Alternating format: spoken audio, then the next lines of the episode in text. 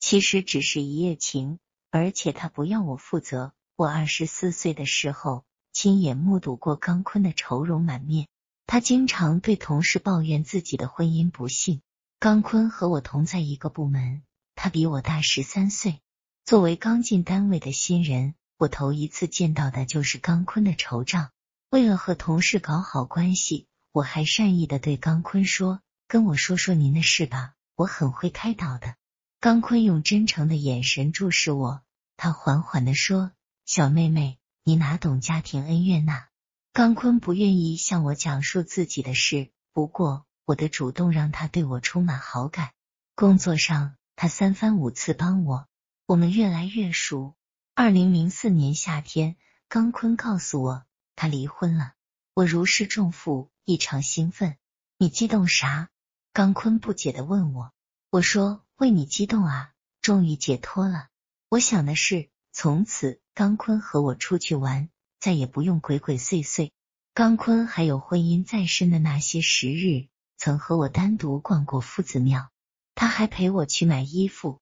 当我发现自己对刚坤的依赖持续加深，忽然间，我为自己的情感转移而心惊胆战。我的男朋友大学毕业没有我幸运，我考进了稳定的事业单位。他在一家保险公司卖保险，我家人始终不支持我和男友的交往。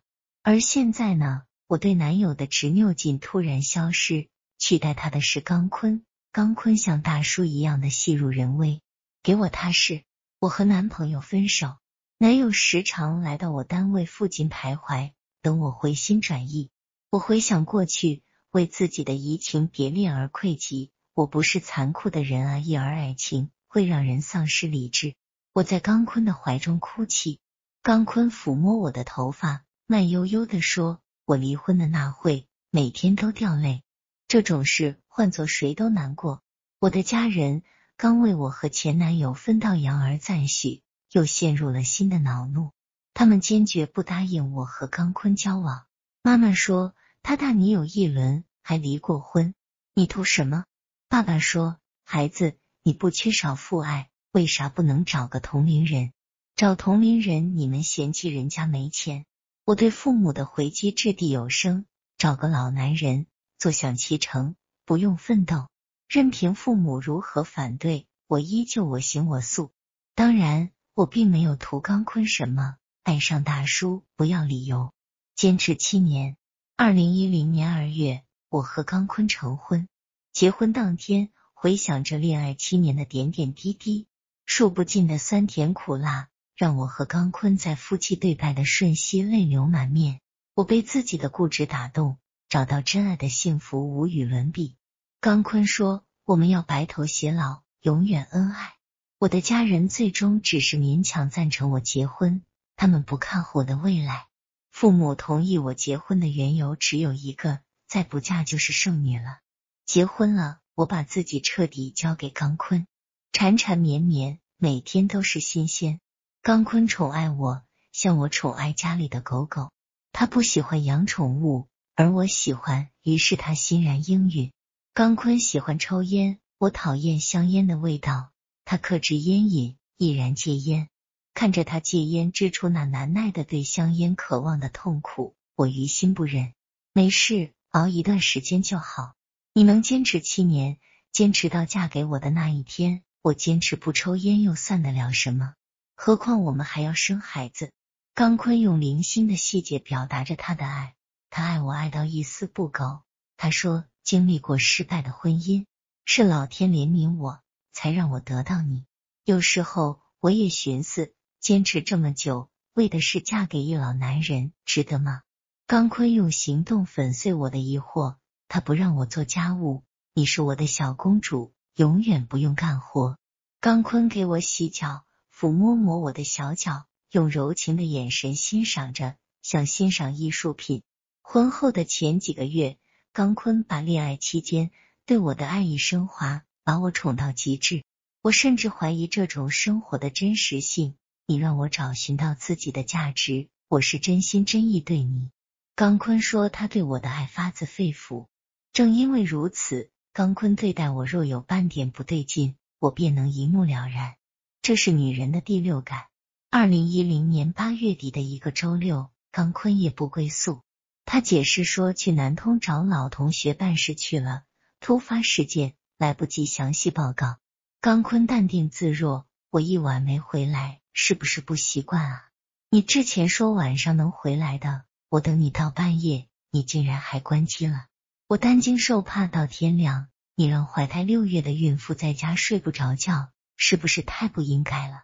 后来手机没电了，我想回来的，可我喝多了。你放心，我酒后驾车吗？刚坤蹲下身，耳朵贴着我的肚子，他解释：我做梦梦到自己回家了，我还真以为回家了呢。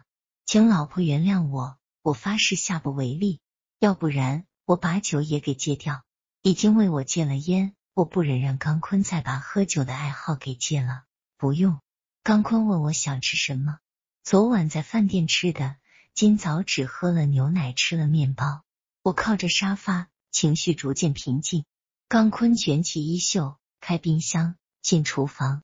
他侧身走进厨房的一瞬，回头瞥我，只是短暂的刹那。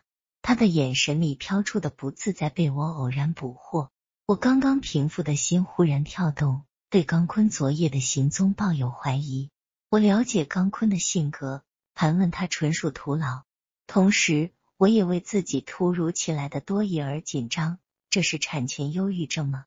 周一上班，我找同学帮忙查出刚坤周六之夜根本没在南通，他在江宁一家酒店有开房记录，和他共开一间房的是位二十岁的女性，身份证地址在江宁大学城。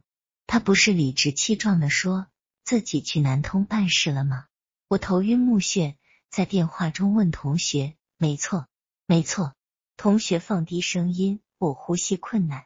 回家路上，刚坤一边开车，一边津津有味的给我讲述晚上的菜谱。一路上，我半闭着眼，构思如何和他摊牌。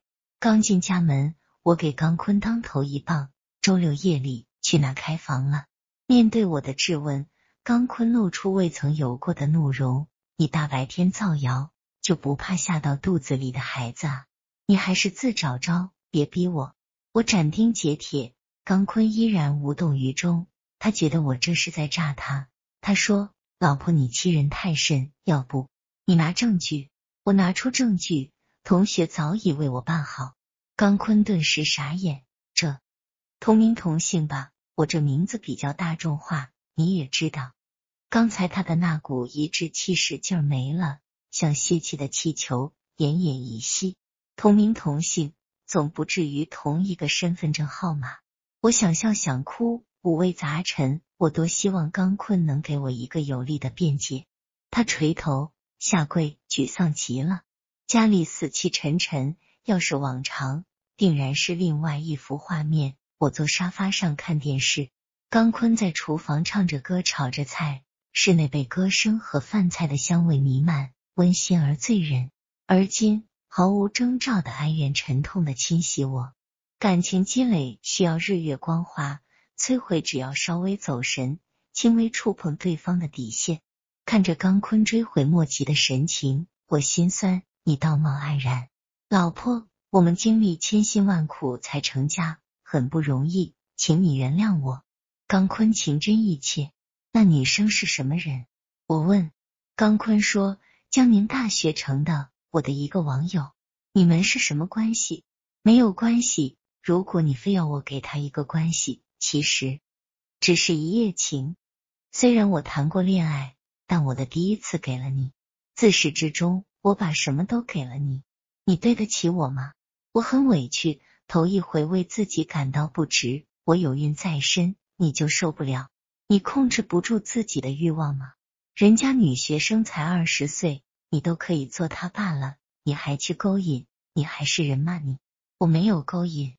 他说了，不要我负责。刚坤用老实巴交的口气说出几乎让我昏厥的话。他说，一夜情是不要负责的。